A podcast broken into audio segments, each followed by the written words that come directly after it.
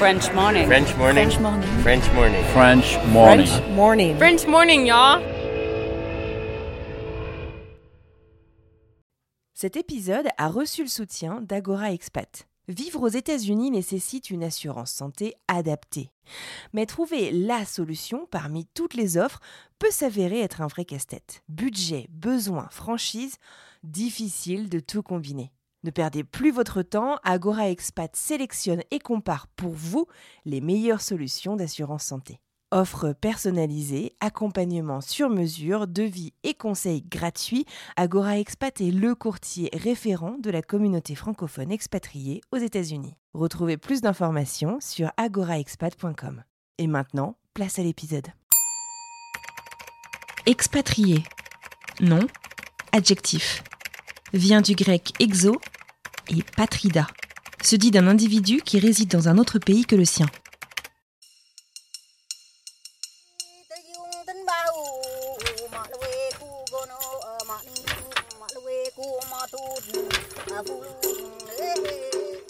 Je suis repartie après, euh, je suis retournée euh, à Genève à mon travail et puis euh, voilà, après c'est vrai que j'avais aussi rencontré mon mari actuel. Qui est local, qui est. Ouais, tu qui l'as est rencontré local, là-bas, ouais. ça?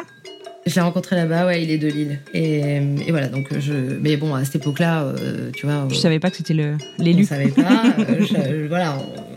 Mais bon, quand même, il y avait ce truc euh, où, euh, voilà, on, est quand même resté euh, beaucoup en contact. euh, et puis, euh, de fil en aiguille, en fait, le contact se perdait pas. Moi, euh, j'avais toujours euh, contact aussi avec mes potes là-bas. euh, et puis, ça vraiment, ça me trottait dans la tête, quoi. Je me suis dit, bah écoute, Anna, t'as 30 ans. euh, ah, si t'as envie de changer de vie, euh, en fait, c'est un peu maintenant, quoi. Tu vois, j'ai pas beaucoup d'engagement à Genève. euh, comme dit, je suis pas mariée, j'ai pas d'enfant, j'ai pas de crédit. euh, c'est un peu maintenant ou jamais, quoi.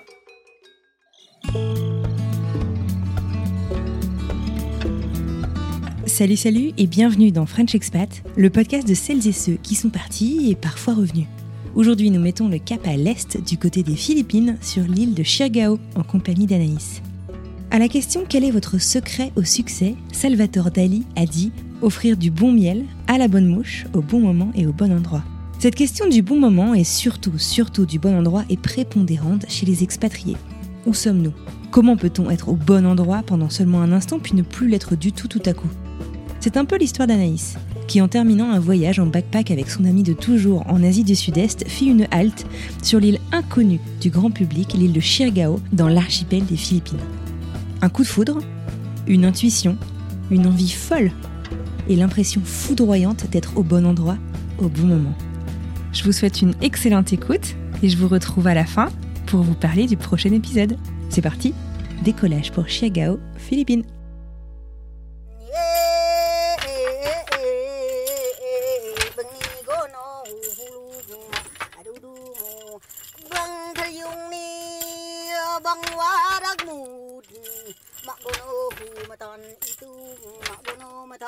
Je m'appelle Anaïs, euh, j'ai 34 ans.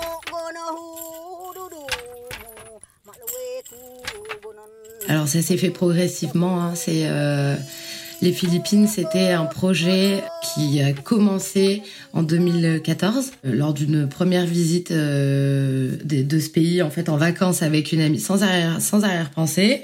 Enfin.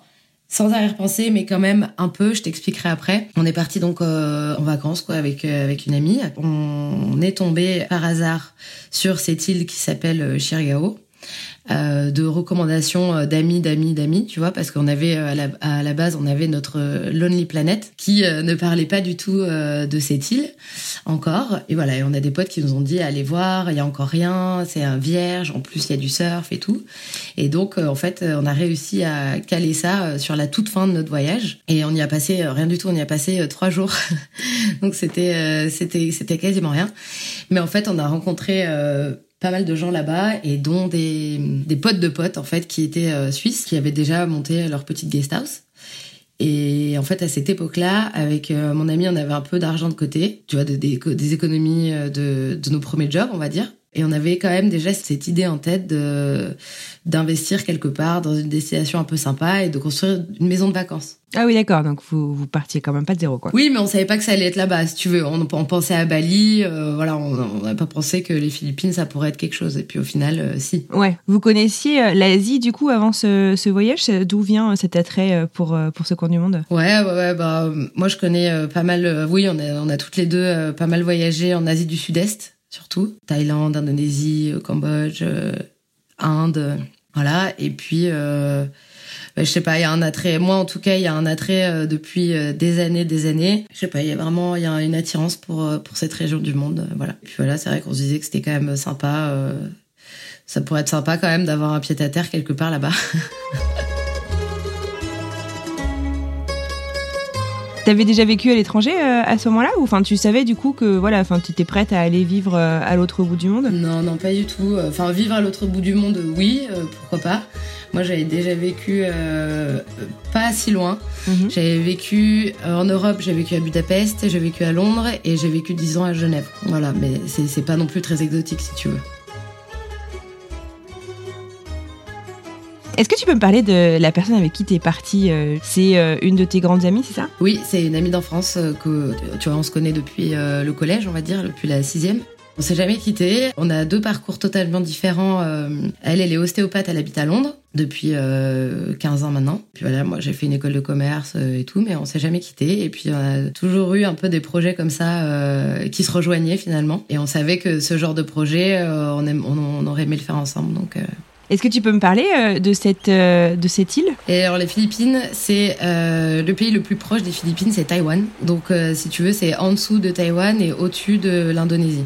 Donc c'est euh, dans le Pacifique. Et je dis des bêtises si je dis que c'est un pays hyper long composé de plein d'îles ou je confonds avec l'Indonésie? Non, non, c'est totalement ça. Les Aux Philippines, il y a plus de 7000 îles différentes. Ah waouh, ok, d'accord. Et ils en ont encore découvert des nouvelles euh, il n'y a pas si longtemps, tu vois.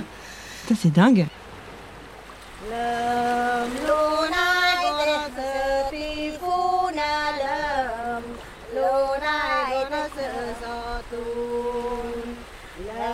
Voyez euh, cette île, vous découvrez euh, ce coin. Qu'est-ce qui vous plaît euh, dans cette île? En fait, si tu veux, quand on est arrivé là-bas, ça a été un peu la révélation parce que quand tu voyages pas mal et tout, tu recherches un peu ces destinations où c'est vierge, où tu arrives à avoir un contact facile avec les locaux, où finalement t'as pas de supermarket, tu as trois guest house. donc du coup, t'es immergé tout de suite, si tu veux, dans la vie locale. Et c'est ça qui nous a tout de suite plu le fait qu'il euh, y avait quasiment rien de construit, tu, tu, tu te balades en moto, t'étais dans la jungle, il y a quasiment pas de route en, en béton. Pour manger, bah, tu vas acheter ton poisson au marché. Euh, tu vois, à aucun moment tu vas euh, trouver quelque chose euh, qui te rappelle l'Europe ou ton pays ou quelque chose que tu connais déjà. C'est grand comment comme île Écoute, je sais pas combien de, je me souviens plus combien de kilomètres carrés ça fait, mais tu peux faire le tour en une journée en voiture ou en moto. Donc, tu vois, c'est c'est vraiment petit. Mais oui, voilà, quand on arrivait là-bas, c'était ça, c'était euh, c'était waouh quoi, le, la nature, euh, le Pacifique, les vagues, euh, le temps, enfin tout était beau, tout était, il faisait chaud, l'eau elle est à 28 degrés. Sympa. Voilà, c'était c'est paradisiaque si tu veux, c'est vraiment paradisiaque. Voilà, c'était un gros coup de cœur.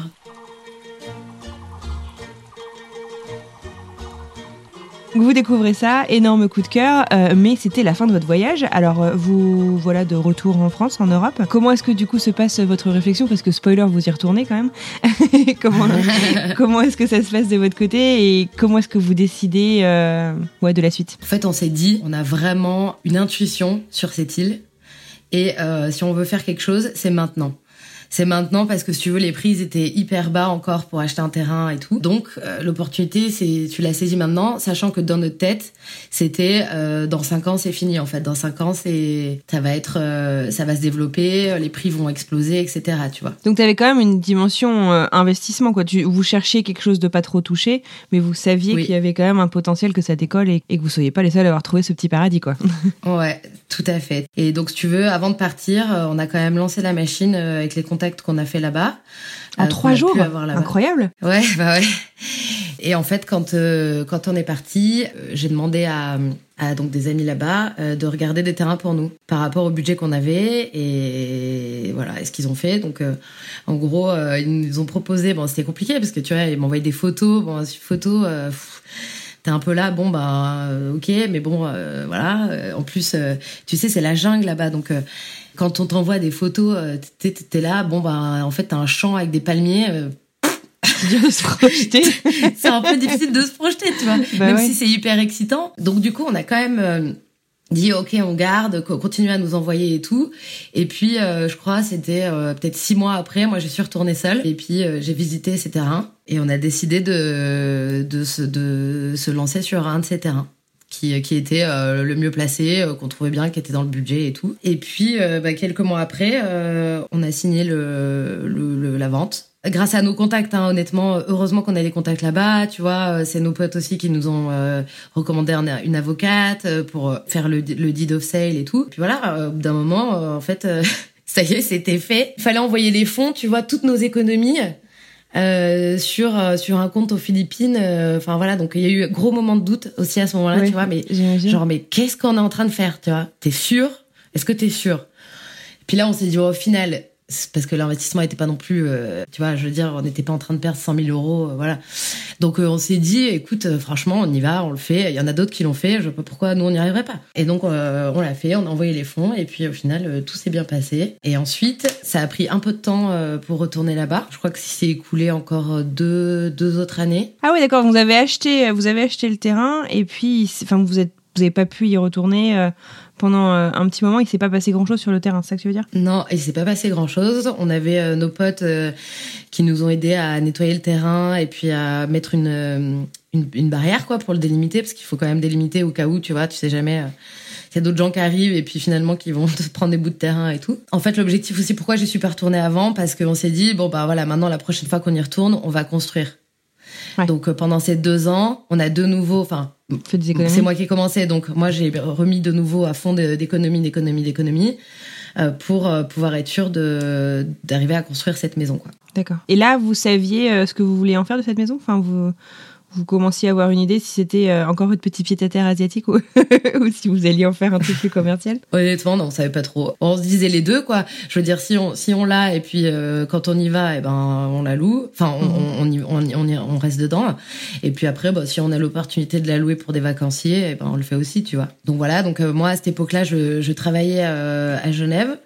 Et comme ça faisait un petit moment que j'étais dans la boîte, que je m'entendais bien avec mon boss et puis qu'il était au courant de ce projet, je lui ai demandé de faire une année sabbatique pour euh, aller construire cette maison. Il a dit oui.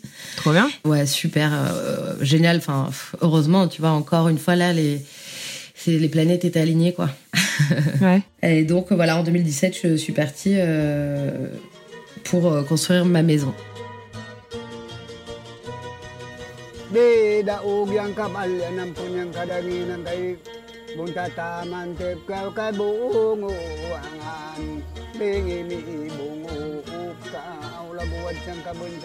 C'est une maison avec euh, une architecture euh, très particulière. D'ailleurs, il y a deux maisons. Maintenant, il y a deux maisons. Il y a donc la mienne et celle d'Olivia, euh, mon amie. D'accord. Ah, génial. D'accord. Ok, j'avais pas compris que c'était comme ça. Vous êtes fait accompagner sur l'architecture, enfin la, conception de la maison? On s'improvise pas constructeur de maison comme ça? Mais en fait, pas du tout. On l'a fait toute seule.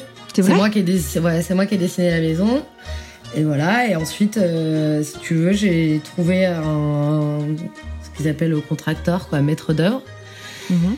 Et je lui ai montré les plans. Euh, bon, j'en ai vu plusieurs, hein, bien évidemment. Euh, j'en ai vu plein pour faire des, des, devis différents, voir un petit peu, tu vois, estimer quels matériaux, etc., comment faire. Et puis euh, j'en ai trouvé un qui m'a dit oh super, euh, ça, ça, me dit bien, euh, donc pas de problème, on va trouver, on sait comment, on va trouver comment faire. À la base ils avaient encore jamais construit une maison comme ça, si tu veux, parce que c'est donc une maison en A, mhm. donc c'est une maison qui a pas quatre murs droits et une porte quoi, donc les, les, murs sont obliques. Donc il fallait faire des postes en, en, béton qui soient obliques, quoi. donc c'est pas c'est pas tout simple. Mais écoute ils sont hyper euh, hyper créatifs, hyper débrouillards de toute manière là-bas. Et donc euh, ils ont tout de suite trouvé des solutions. Euh, le gars, le maître d'œuvre était hyper hyper créatif, hyper impliqué. Ouais, on va faire comme ci, on va faire comme ça. Donc c'était super. Et puis et puis voilà, moi ensuite j'étais sur le chantier tous les jours du matin au soir pendant cinq mois. Et puis, et puis voilà, ça s'est fait vraiment. bon, bien sûr, il y a eu des petits, tu vois, des petits couacs.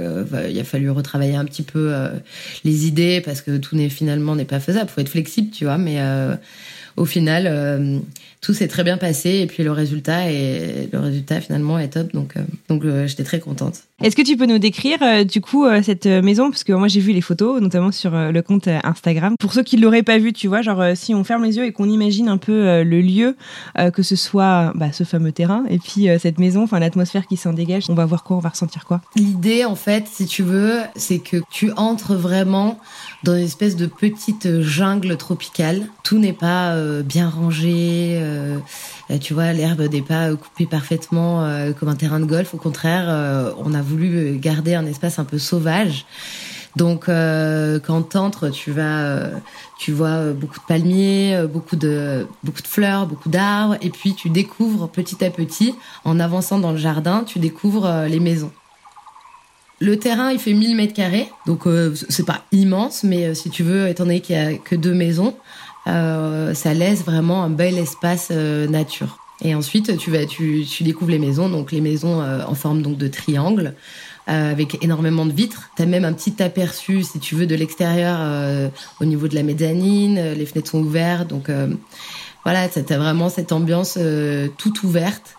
Ce qu'on a voulu faire, c'est qu'il y ait beaucoup de circulation naturelle de l'air à l'intérieur de la maison, parce que on refusait de mettre la clim, principalement par conviction environnementale et puis euh, ouais par le fait qu'on euh, voulait vraiment faire quelque chose quelque chose de, de nature quoi. Donc euh, donc on a des ventilateurs, on a beaucoup beaucoup de fenêtres et de courants d'air. Les maisons sont designées comme ça, tu vois, pour que ça circule. Et puis surtout un, immense volume, si tu veux, un immense volume dans les maisons. Les, la première maison, elle fait 80 mètres carrés et la deuxième elle fait 120 mètres carrés. Donc tu vois c'est quand même large et puis euh, t'as besoin de t'as besoin de beaucoup de volume en fait dans ces régions parce qu'il fait tellement tellement chaud que euh, dans un petit espace tu tu survis pas quoi. Mais justement on peut tu peux nous, nous parler un petit peu euh, de la météo? Est-ce que c'est assez constant toute l'année ou est-ce que tu as une différence entre les saisons? Ouais alors en fait il y a si tu veux il y a deux saisons principales qui sont on va dire la saison sèche la saison sèche pardon et la rainy season.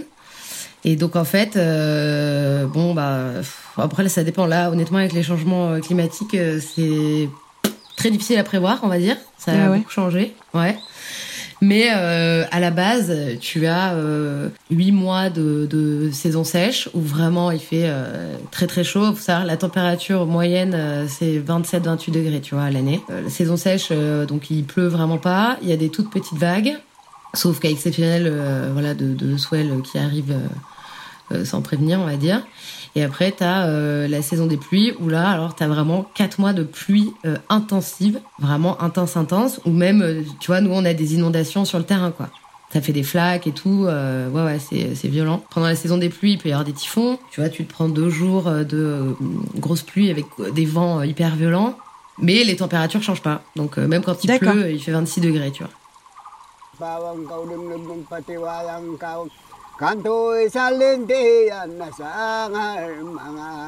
Du coup, te voilà avec ta maison construite sur ton terrain, ça a l'air canon, tu t'y projettes, tu t'y vois vivre euh, assez euh, rapidement. À quel moment est-ce que euh, c'est Olivia, c'est ta copine? Oui. Est-ce que elle, elle décide aussi de tout plaquer et de venir avec toi pour monter ce, projet, ou est-ce que tu es vraiment en mode bulldozer toute seule, peur de rien et t'y vas? Olivia, en fait, elle était elle n'était pas là euh, pendant la construction des maisons.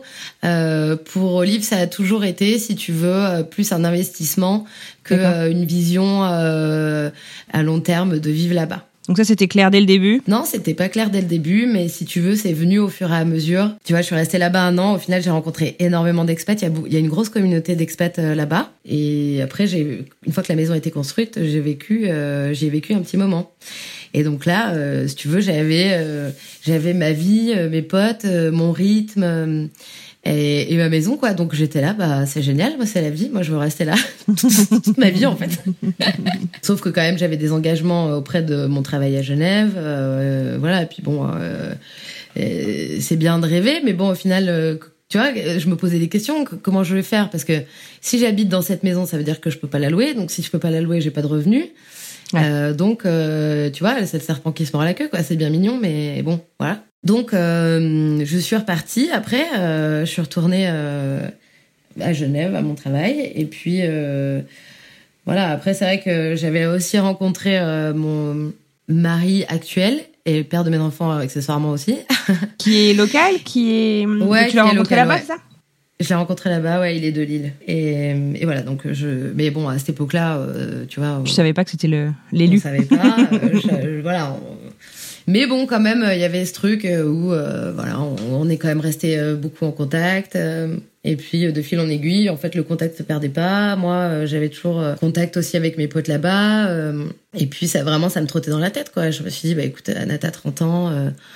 Euh, ah, si t'as envie de changer de vie, euh, en fait, c'est un peu maintenant, quoi. Tu vois, j'ai pas beaucoup d'engagement à Genève. euh, comme dit, je suis pas mariée, j'ai pas d'enfant, j'ai pas de crédit. euh, c'est un peu maintenant ou jamais, quoi. Et puis, euh, puis du coup, tu vois, après euh, sept mois euh, de retour au travail à Genève, j'ai parlé à mon boss et je lui ai dit, écoute, euh, en fait, je crois que je vais, je vais déménager là-bas. Et puis, euh, et puis voilà, quoi. Donc voilà, c'est ce que j'ai fait. Et puis, euh, c'était donc en, tu vois, en fin de mi-2018 euh, que je suis retournée là-bas. Et voilà. Et puis ensuite, euh, je, je faisais, je faisais un peu de location, un peu j'habitais dans la maison, un peu euh, j'allais euh, chez mon mec. euh, Enfin voilà, je me débrouillais, euh, je me débrouillais comme ça. Et en 2019, on a lancé la construction de la maison d'Olivia. Ce qui euh, simplifiait, j'imagine, du coup, euh, d'un point de vue logistique, de pas avoir à partir, tu vois. Et oui, parce qu'en plus j'ai repris les mêmes équipes, euh, tu vois, avec qui j'avais déjà travaillé. Donc ouais, non, ça s'est fait, euh, ça s'est bien fait. Et puis, euh, et puis ensuite, voilà, de fil en aiguille. euh, euh, après, moi, j'ai décidé de mettre ma maison euh, en location tout le temps. Mhm. Donc, euh, on a construit euh, une autre maison, plus petite maison, euh, un peu plus loin, euh, avec mon mec, pour où on habite. Quoi. Sur le terrain toujours ou, ou- Non, non, non, sur un autre terrain, sur un terrain de, à lui, de sa famille. Et voilà. Et, et après, bah, donc depuis, euh, si tu veux, euh, depuis 2019, euh, les deux maisons sont en location euh, à plein temps. Voilà, toute l'année. euh. Trop ouf. Euh, ça me fait, ça me fait rigoler parce que je veux dire, à 30 ans, euh, réussir à construire sa maison, déjà, c'est, c'est, c'est un gros truc. Toi, t'en as construit trois à l'autre bout du monde. Ouais. Mais il y en a il y en a vraiment que deux à moi. Celle d'Olivia. Non, bien sûr, mais enfin bon, t'as quand même participé euh, au truc. euh, Tu, j'imagine que t'as, t'as suivi ça de, de près. T'as des conseils à donner à des gens comme ça qui voudraient se lancer euh, à l'autre bout du monde, euh, euh, que ce soit pour un investissement locatif, que ce soit pour refaire leur vie.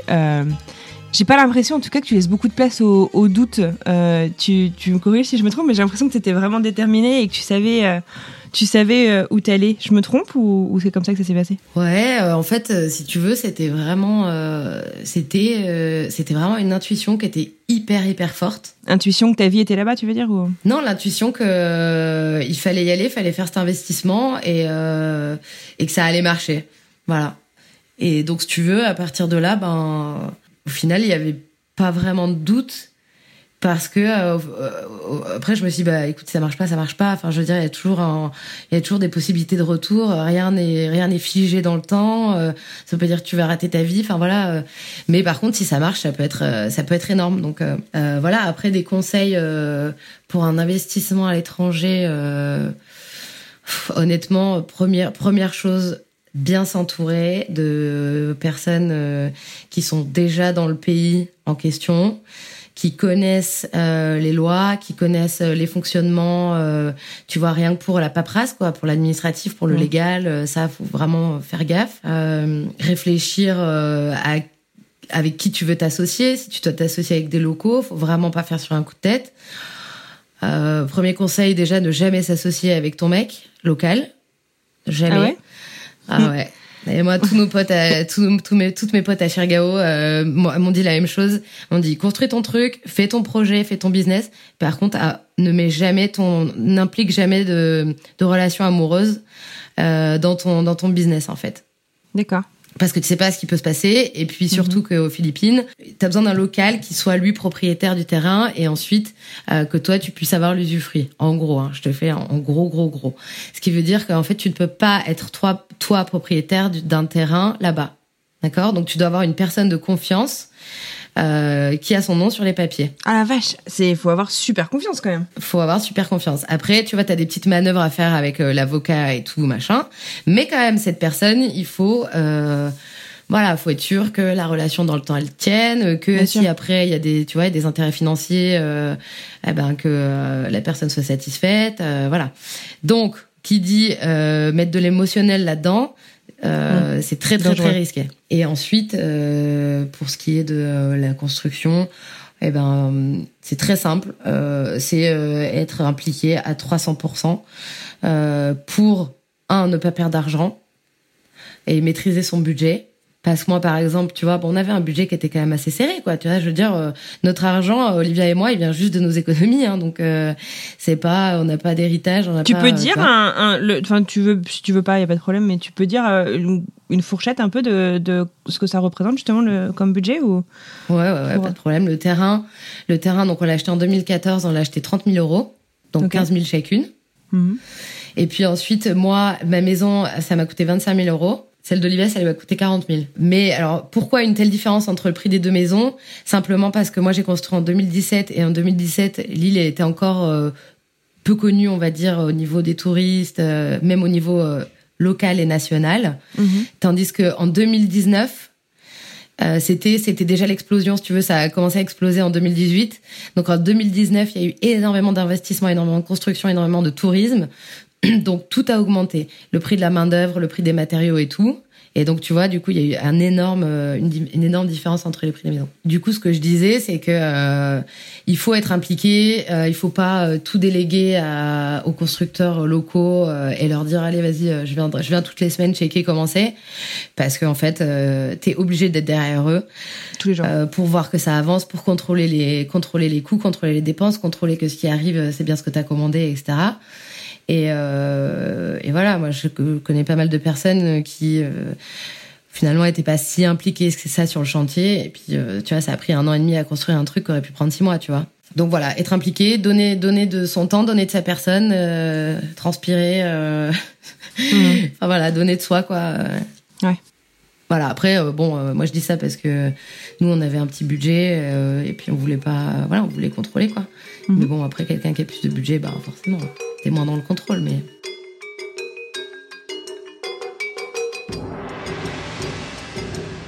Aujourd'hui, tu es donc euh, mariée avec un local et je trouve ça euh, super intéressant et je m'explique. On parle souvent, on est maintenant dans la saison 3 de French Expat, on parle souvent du fait que c'est difficile euh, de tisser des liens avec des locaux, d'autant plus quand la culture est encore plus différente en fait. Je veux dire, bon voilà, moi par exemple je suis aux États-Unis, on a des cultures qui sont différentes mais pas euh, aux antipodes euh, de ce qu'on connaît euh, en France. Euh, J'imagine qu'aux Philippines, il y y a des, ça peut poser des difficultés euh, différentes. Euh, tu peux nous, raconter un peu comment t'as rencontré ton mec? Ou bon, je sais pas si, si tu veux bien nous donner un peu euh, quelques, quelques détails et nous parler peut-être, je sais pas, de la, j'allais dire de la difficulté en fait et mais aussi du coup de la joie, euh, bah voilà, de vivre euh, avec un local. Comment, comment ça se passe? Ça va être euh, vraiment une exclue parce que je déteste parler de moi et je déteste euh, raconter ma life. Oui, c'est vrai que c'est intéressant. C'est vrai que c'est intéressant de parler euh, de relations euh, de, de deux personnes qui sont vraiment, euh, comme tu dis, aux antipodes niveau culturel. Mhm. Et oui, c'est c'est pas facile tous les jours, mais euh, comment comment comment ça s'est passé, comment je l'ai rencontré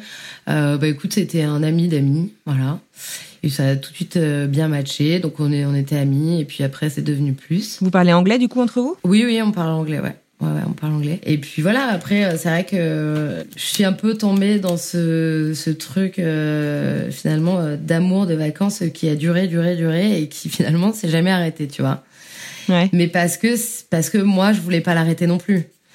Moi je suis je suis aussi une grande rêveuse, grande idéaliste, tu vois. Lui, il m'a aussi euh, beaucoup supporté dans mes choix, tu vois, dans mes choix de vie. euh, quand quand j'étais inquiète, euh, tu vois, de quitter ma vie à Genève, parce que j'avais quand même cette sécurité. Il m'a dit, mais mais t'inquiète pas, on trouvera toujours des solutions. tu sais, eux, ils ont cette- vraiment cette cette culture de vivre au jour le jour. Ah ouais. À la différence de nous ou de moi par exemple qui est toujours euh, toujours une vision j'ai toujours un projet quoi j'ai toujours un truc euh, je pense toujours euh, long terme euh, voilà je vais Ouais. faire ça je vais mettre en place ça Alors, mais eux pas du tout quoi eux je veux dire c'est si on a à manger pour le jour même c'est bien ça c'est c'est quelque chose qui est bien et pas bien à la fois. Dans un couple, ça doit pas être facile de s'accorder, du coup, de Ouais. quand on a un qui pense toujours trois steps plus loin. Ouais, ouais, ouais. C'est pas c'est pas facile et c'est pour ça que je te dis c'est pas facile tous les jours parce que d'un côté, euh, moi j'ai ce truc où euh, où je dis euh, il faut qu'on fasse ça, ça, ça. pense à je fais je fais ça maintenant. Je lui explique que je fais ça maintenant parce que je prévois pour après. Mhm. Mais si tu veux, lui, c'est quelque chose qu'il n'arrive pas à concevoir. Donc ça, c'est difficile. Mais d'un autre côté, ça équilibre aussi un peu le couple, le fait que lui parle comme, pense comme ça. Parce que moi, ça me calme un peu, si tu veux. Ça me fait un peu redescendre et me dire, oui, euh, effectivement, arrête de dramatiser, arrête de, du de- moment vois, maintenant, de- hein. de- voilà, soit, soit dans l'instant. Effectivement, il y a rien de, grave. euh, ça à rien de stresser tout le temps euh, de comment on va faire, etc. Et du coup, c'est vrai que c'est agréable. Même si je dois t'avouer que c'est marrant, hein, parce que quand on est aux Philippines, moi, je suis beaucoup plus relax aussi. Euh, J'arrive à accepter ce truc de euh, vivre au jour le jour, de euh, pas avoir tout le temps des projets, des visions, tac, tac, tac. Par contre, là, depuis un an qu'on est en France et que du coup, je me suis un peu remis dans ce mode, tu vois, à l'européenne et tout, ça clash beaucoup plus que lui, il a pas changé de vision, si tu veux, mais moi, euh, ma, ma vision, euh, euh, toujours, comme tu dis, three steps ahead, eh ben, elle s'est un peu accentuée, quoi. C'est pas facile, hein, n'empêche. hein, quand on quand on rentre en fait là d'où on vient, là où on a grandi, on a en fait certains travers de la vie. je sais pas si on l'a fait, mais en tout cas de trucs qu'on a qu'on a essayé de laisser derrière nous, comme ouais le Oui. fait d'être toujours spi, le fait de. Moi, je suis tout à fait pareil, donc je relate complètement à ce que Ouais. tu dis. Du coup, euh, les Philippines, c'est un peu la slow life? Oui. Enfin, là où on est, sur cette île euh, de Chergao, oui. Euh, c'est tout à fait, la slow life. Et si tu veux, il y a plein d'éléments liés à l'environnement qui font que tu es obligé de la vivre slow, ta life. je, te donne des exemples. On a des. Tout est très instable. Donc, on a des coupures de courant qui sont récurrentes euh, sans arrêt tout le temps, tu vois. Ça arrive sans prévenir. On sait pas combien de temps ça dure. Euh, parfois ça dure 10 minutes, parfois ça dure une heure, parfois ça dure 24 heures, tu vois. D'accord. Ah ouais, d'accord. C'est dur de s'organiser. Ouais. Mais Voilà. Tu m'étonnes que tu peux pas faire de plan. voilà. Euh, tu vois, c'est tout, tout est tout est très difficile. Donc forcément, euh, au début, ça te saoule, et puis après, en fait, tu apprends à vivre avec. Tu, tu apprends à vivre avec. Tu, tu dis bah oui, bah c'est comme ça. Il y a pas de courant. Ma foi, qu'est-ce que tu veux faire euh, Eh ben, tu, eh ben, qu'est-ce qu'on fait? On va à la plage, on va surfer parce que si tu vas à la plage, il y a toujours du vent, donc déjà t'as moins chaud. Tu trouves des solutions, si tu veux. Voilà, Mhm. tu, tu vis avec. Connexion internet, c'est pareil, n'en parlons pas. Parfois euh, c'est c'est bien, euh, parfois c'est insupportable. Tu, tu, tu peux rien faire. Pour travailler, ben il faut aller dans un plutôt dans des gros resorts qui ont des connexions des connexions un peu stables. Il y a plein de choses, euh, si tu veux, qui qui font que euh, t'es obligé de la vivre doucement. Tu vois, là-bas, là-bas, les, les, les gens, ils te répondent pas du tac au tac. Euh, tu peux avoir une réponse plusieurs jours après. Puis bon, tu vois, il faut s'habituer aussi parce que une fois c'est oui, une fois c'est non. Après c'est, après ça revient finalement c'est oui. Et puis en fait deux jours après c'est non. Enfin voilà, tu, tu sais, t'es- t'es- rien, il y a pas de constante si tu veux, D'accord. euh, ou très peu. Donc euh, t'es vraiment obligé de relativiser et de dire bah c'est comme ça. Ouais.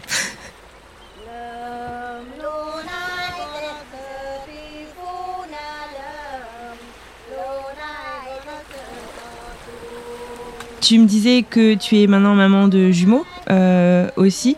Tu es devenue maman là-bas ou ici du coup Enfin, là-bas aux Philippines ou en, ou en France? Euh, aux Philippines.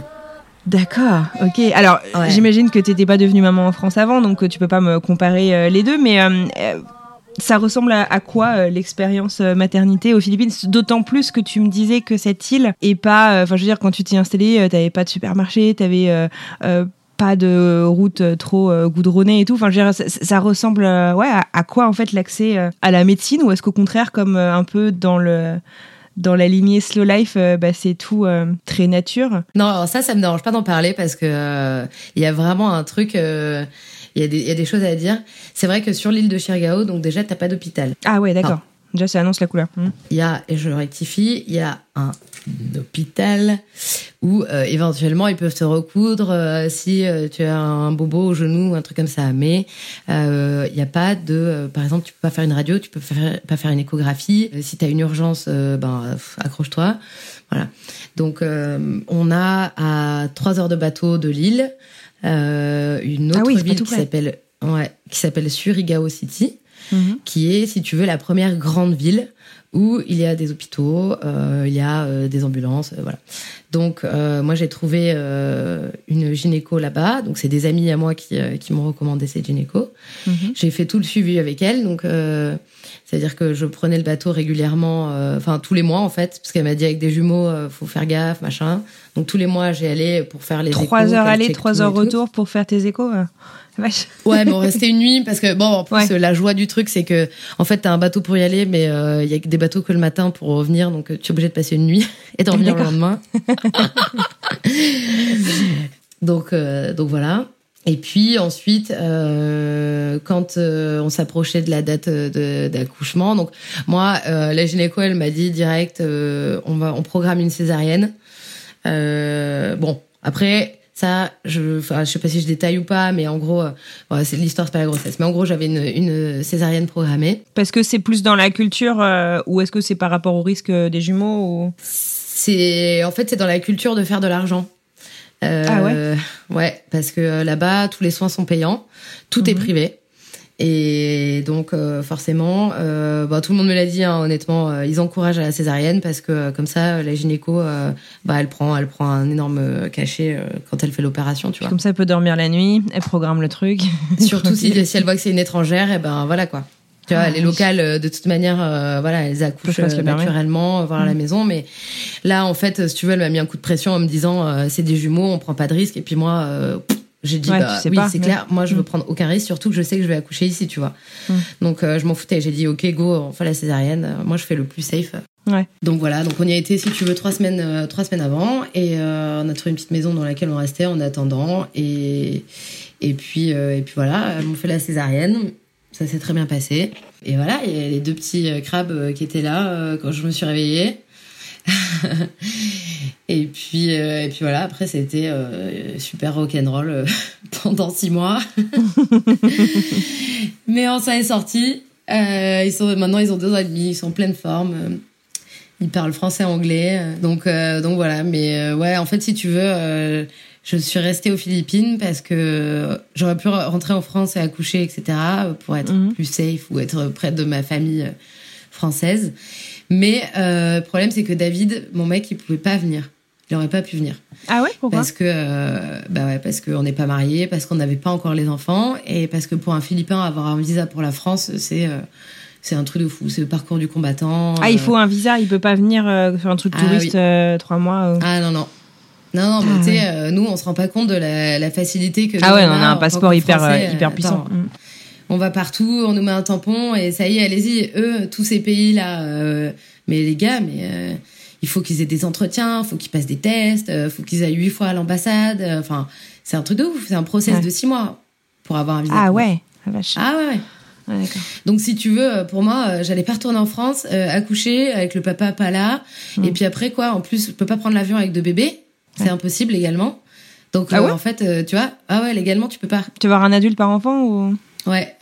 Tu peux pas prendre l'avion avec euh, des bébés de moins de 3 ans si c'est seul. Donc voilà, donc pour moi c'était hors de question euh, que j'aille en France et euh, que le, Ouais. que mon mec soit pas là. Enfin non quoi, tu vois, je je, je vis pas ça seul. je- on Mm. est on est à deux, tu Mm, vois. Donc, Bien sûr. donc voilà, c'est pour ça que je suis restée aux Philippines et puis. Mais là encore, tu vois, j'ai l'impression que t'as pas eu peur. Genre, ok, l'hôpital est à 3 heures de la maison. Bah, ok, cool, je vais avoir des jumeaux, ça va être cool. t'as pas eu de. Enfin, de, de, de doute, de, où t'as été tout de suite en paix avec ton choix. euh. Non. Non, non, j'étais stressée, j'étais stressée, mais j'ai décidé de pas trop m'angoisser parce que bon, ça sert à rien. J'ai décidé de faire confiance, euh, de, de me dire aussi que j'avais beaucoup d'amis là-bas qui avaient déjà accouché. Euh, Ouais. euh, C'est là-bas, rassurant euh, aussi d'entendre des gens pour qui ça s'est bien passé. euh. Voilà, euh, et qui euh, ça s'était très bien passé. euh. Enfin, je veux dire, il y a des milliers de Philippinas qui accouchent euh, aux Philippines euh, tous les jours. euh, tu vois, je vois pas pourquoi. euh, que- quelle est la différence entre elle et moi, quoi. Au final, euh, voilà, je me suis juste dit, en fait, faut arrêter de stresser. Hein. Après, j'avais pas mal de personnes en France euh, qui euh, qui s'inquiétaient, on va dire, pour moi Mhm. Et euh, qui me disait mais rentre en France euh, pourquoi tu fais en plus t'auras plus de soins euh, en plus des jumeaux il y a beaucoup plus de risques machin mais non quoi non non pour moi c'était c'était hors de question que je, je- que je sois loin du père et que je en plus j'ai aucune idée de quand est-ce que j'allais pouvoir rentrer aux Philippines avec les, avec les Ouais. petits quoi Ouais, c'est un coup, ouais, passer, comme tu dis, six mois euh, loin de l'autre, les six mois en plus, Bah oui. tu deviens parent, enfin, c'est hyper, euh, c'est Bah, hyper dur. non c'est pas possible Ouais. donc voilà j'ai décidé de faire confiance et euh, Et t'as eu raison. et, et- et voilà et j'ai eu raison parce que ça s'est très très bien passé C'est quoi le, rapport à la maternité euh, aux Philippines? Tu sais, il y a des pays qui sont euh, très. euh, on crée une bulle autour de la mère et des enfants pendant, je sais plus, les trois premiers mois. Il y a des pays qui sont. il faut. je sais pas, ça se dit pas en français, si, arracher le sparadrap, enfin, tu vois, et, reprendre la vie normale très rapidement. Il se situe où aux Philippines? Est-ce qu'il y a une, une tendance ou est-ce que ça dépend, ça dépend vraiment de là où t'es? Vraiment, alors là-bas, faut savoir que, tu sais, les, les enfants, les bébés, c'est sacré. C'est un pays est très très catholique. Euh, les femmes euh, ne prennent pas de contraception quand elles sont jeunes et commencent à prendre des contraceptions quand elles ont déjà eu des enfants. D'accord. C'est ça euh, le rouage là-bas, c'est-à-dire que euh, t'as déjà eu des enfants, alors tu peux prendre la pilule ou tu peux prendre un stérilet. Mais par contre, c'est dans la loi ou c'est dans les mentalités en général? Les mentalités, c'est les, Ouais. les, les cultures, la tradition, si tu veux. D'accord. Euh, L'avortement est interdit. euh, voilà, les bébés, c'est vraiment sacré. Avoir un enfant, être enceinte, c'est une bénédiction. C'est vraiment une bénédiction. Donc, euh, on prend très très soin de la femme enceinte. Moi, j'ai des petites ane- anecdotes quand j'étais enceinte qui m'ont fait mourir de rire, si tu veux. La mère de, de David, elle me disait, tu, quand tu dors, tu dois porter un t-shirt noir pour euh, pour éloigner les mauvais esprits, toujours. Donc en fait, le soir, euh, si, si un soir elle me voyait que j'allais me coucher que j'avais pas un t-shirt noir, elle, elle venait m'engueuler, tu vois. Elle disait Anna, tu, il faut que tu mettes ton t-shirt noir et tout, c'est dangereux, machin. euh. Et puis là-bas, ils ont, euh, ils sont très très superstitieux et euh, les mauvais esprits, ils appellent ça les wak wak. Et euh, donc les wak wak, ils peuvent être ça peut être euh, ça peut être un chien, ça peut être un, un oiseau, ça peut être une personne, tu vois. Et donc voilà, pour pas euh, laisser entrer les wak wak, tu dois toujours euh, dormir avec la fenêtre et la porte fermée. Donc autant se dire que ça a été la guerre parce qu'il fait euh, 850 degrés et moi je dors avec la fenêtre ouverte, tu vois, c'est pas moyen. Puis donc elle me disait non, tu dois fermer la fenêtre. Sinon il y a aussi elle accroche de, de l'ail au-dessus de ta porte, enfin de la de la Comme pour les sorcières, quoi. voilà. Euh, voilà, beaucoup de superstitions. Ils voulaient pas que je conduise la moto, euh, le scooter. euh, voilà. Et puis après, bah, bien sûr, quand les bébés sont là, euh, oui, c'est c'est le miracle de la vie, quoi. Donc, tu vois, c'est tout pour les bébés. On peut- non, non, il n'y a pas de truc, de ce truc de couper le cordon euh, ou de d'enlever le sparadrap, je sais plus co- comme tu disais, mais euh, Hmm. non, non, c'est vraiment euh, les bébés en premier, quoi. Les- la santé des bébés, le bien-être des bébés en premier et de la mère d'ailleurs. Très important, ouais.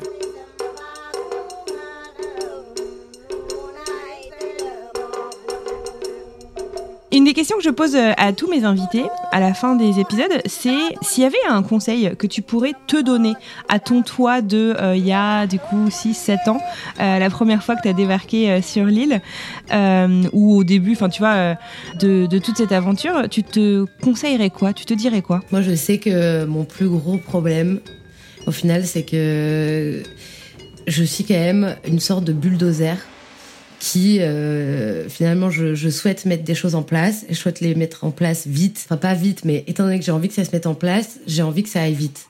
Le, problème que j'ai, c'est que au final, je prends pas assez le temps de euh, bien tout réfléchir, tu vois. De poser un petit peu les choses, de prendre un peu plus le temps euh, de poser les choses, de réfléchir, euh, de, euh, de se dire voilà, est-ce que tu es sûr que ça c'est la meilleure solution? Est-ce que tu es sûr que ça c'est la meilleure option? Donc, je, me, je dirais prendre quand même un petit peu plus de temps à euh, poser les choses, réfléchir quelles sont les meilleures options. C'est bien de se lancer, mais c'est quand même bien de, de aussi de réfléchir un petit peu plus à ce qui va se passer, comment ça va se passer et comment tu peux vraiment optimiser au max les choses. En fait, j'ai l'impression que les Philippines, euh, ton, toute ta vie là-bas, ça t'a appris un peu à lever le pied, non? À, à ralentir un peu le rythme, à équilibrer peut-être un peu euh, ton, ton rythme, non? Oui, oui. Oui, Ouais. c'est assez vrai. Bah, D'autant plus que tu vois, pendant euh, finalement euh, quasiment trois ans là-bas, ouais, deux, deux ans et demi, j'avais une vie euh, qui me convenait bien, et un peu la vie de rêve où au final je vivais que de la location de- des maisons. Et euh, voilà, après euh, j'étais avec mon mec, euh, on avait notre maison, on va surfer tous les jours, on voit les potes, on s'occupe des gosses, et puis Ah, La vie est belle. voilà, c'était cool quoi, c'était cool. Après, euh, donc là, oui, j'ai levé le pied parce qu'au final, euh, mais après, euh, attention, hein, euh, c'était un c'était un revenu qui nous permettait d'avoir une vie bien simple là-bas.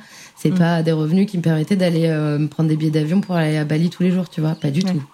Donc en fait, si tu veux, oui, ça m'a, j'ai calmé le rythme en appréciant la vie que j'avais là-bas et Ouais. euh, en appréciant cette vie euh, simple où au final t'as pas besoin de grand chose pour être heureux et euh, ce que t'as ça te convient.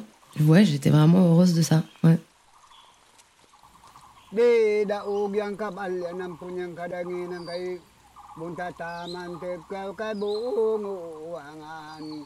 Est-ce que tu as une idée de à quoi ressemblerait ta vie si t'étais pas partie? C'est une super question. Bah, en fait, euh, je pense que je serais ailleurs, mais je serais pas, je serais plus à Genève non plus. J'aurais bougé, ça c'est sûr. J'aurais fait autre chose. Euh, J'espère pour moi-même, pour, pour mon autre moi-même, dans un univers parallèle, euh, que j'aurais décidé aussi de faire quelque chose dans l'entrepreneuriat. On va dire que j'aurais quand même osé me lancer seule dans, un projet. Et puis voilà, mais je pense que dans, tous les cas, j'aurais été, j'aurais été vers, euh, j'aurais quand même suivi mon instinct sur euh, sur quoi que ce soit d'autre. Donc euh, donc ouais, si c'était pas les Philippines, ça aurait peut-être été ailleurs, je ne sais pas. La dernière question, c'est euh, est-ce que tu pourrais nous faire découvrir euh, bah, ton lieu euh, d'expatriation? Est-ce que tu pourrais nous inviter là à passer une journée avec toi sur Chirgao et bah, nous raconter, voilà, je sais pas, qu'est-ce qu'on va goûter, qu'est-ce qu'on va voir, qu'est-ce qu'on va sentir, qu'est-ce qu'on va ressentir? Fais moi rêver. C'est marrant que tu me poses cette question parce que quand j'y pense, il y a plein de petites choses comme ça euh, qui euh, qui sont un peu indispensables à mon quotidien là-bas. et qui me manque énormément, tu vois. Nous, là où on habite, là où on habite, c'est hyper, hyper, hyper calme.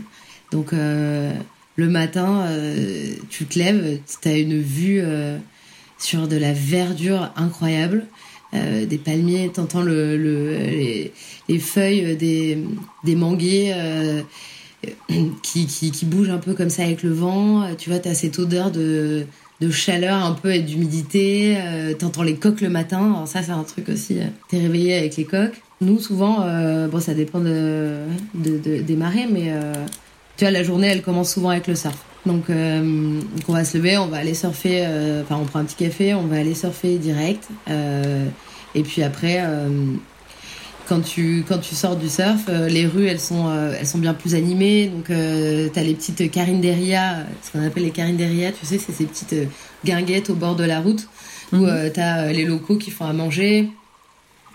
Donc là, bah, qu'est-ce que tu vas sentir? Euh, Ma foi, tu vas sentir euh, beaucoup de de barbecue. Donc euh, tu vois, ils font des petits, euh, je sais pas, du poulet au barbecue. Après, euh, ils font beaucoup de soupe aussi là-bas. C'est très bon. Par exemple, t'as de la soupe de pumpkin avec euh, du lait de coco, hyper bon. Ouais, avec des sortes de lentilles. euh, oh là là, c'est tellement bon. Ça, c'est vrai que c'est hyper bon. Après, c'était plutôt sucré. T'as les petites mamas qui font au bord de la route ce qu'ils appellent les pannes des cocos. C'est du pain avec à l'intérieur, c'est fourré à la noix de coco. Puis tu manges ça, c'est encore un peu tiède, comme ça, ça fume. C'est hyper bon. Voilà. euh, ensuite, euh, bah écoute, euh, je te prendrai avec moi pour aller certainement faire un check-in ou un check-out au triangle. Mhm. Là, j'en profite, euh, tu vois, pour checker un peu que tout va bien. Même parfois, je, je fais un peu le jardin. Moi, j'ai une passion pour le jardin, donc c'est un truc que j'adore faire. Moi-même. Tu vas te faire plaisir là-bas avec la. Ah ouais, non mais c'est hyper florissant. Et puis, non mais surtout que là-bas, c'est magique. Tu caches une branche, tu la plantes, Tu reviens une semaine après, ça a poussé. Ah ouais, Je te incroyable. jure, c'est incroyable. ah, donc ça, c'est un bonheur. Et puis, euh, et puis voilà, ensuite, euh, tu vois, tu croises des amis, euh, je sais pas, euh, après coucher de soleil, tu vas sur la plage, ou alors tu te refais une session de surf au coucher de soleil, après un petit apéro avec les potes. Et puis le soleil tombe très tôt là-bas, tu vois, à 6h30, euh, il fait Ah ouais. Ouais. Donc les gens Donc, vivent pas trop le soir? Euh, Les gens se lèvent plutôt tôt le matin ou? Ouais. Ouais, ouais. Bon, après, les touristes, euh, ils, font, ils, ils, ils, se- ils- ils font la fête et tout. Il y a plein d'endroits pour faire la fête, il y a plein d'endroits pour euh, faire euh, des restos, euh, voilà. Mhm. Mais c'est vrai que les locaux, ben, vivent plus avec le soleil, le rythme du soleil. Donc, Mhm. le soleil se couche tard, donc tu sais que, voilà, à 6h30, 7h, ben, on mange, on chill. et puis, Là, alors, à cette heure-là, t'as les bruits, euh, t'as des, des, grillons là-bas, c'est un truc de fou, le bruit que ça fait. C'est hyper bruyant, mais c'est beau, enfin c'est doux, c'est pas agressif hein, comme, euh, comme bruit. Donc t'as ça, et puis il fait toujours euh, très doux. Par contre, euh, tu te fais euh, dévorer par les moustiques, surtout en tant que touriste. mais bon, ça fait partie du jeu. Et puis, euh, et puis, et puis voilà, euh, tout doucement, euh, tu vas te coucher, et puis à 4h du mat, tu vois, t'as le soleil qui se lève, donc euh, 4h, 5h.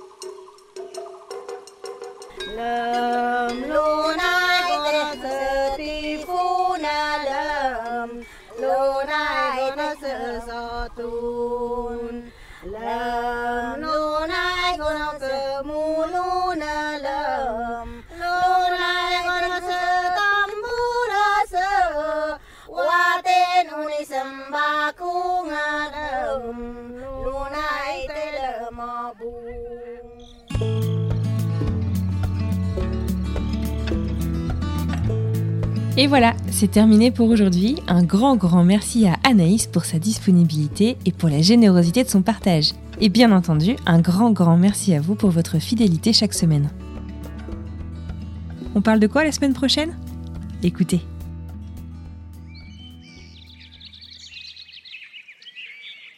Et tu vois, ça fait cinq ans que je suis ici, mais je me suis dit, bah, au bout d'un moment, tu te lasses, tu sais, de voir tous ces trucs-là. Et à chaque fois que bah, je dois me rendre quelque part en voiture, c'est euh, impressionnant parce que je me dis, waouh, ça me fait toujours les mêmes papillons. Les mêmes papillons que la première fois que j'ai fait une balade à moto et que tu vois tout ce paysage et que tu. Waouh! Samedi, c'est le début des vacances dans les Adirondacks, un des grands, grands parcs de l'État de New York, le plus grand parc. Il est 10h du matin et j'ai rendez-vous dans à peine 15 minutes avec Géraldine, mon invitée du jour. Je ne vous en dis pas plus. Et n'oubliez pas que si ce contenu vous plaît, de vous abonner, de partager et de commenter. À mardi.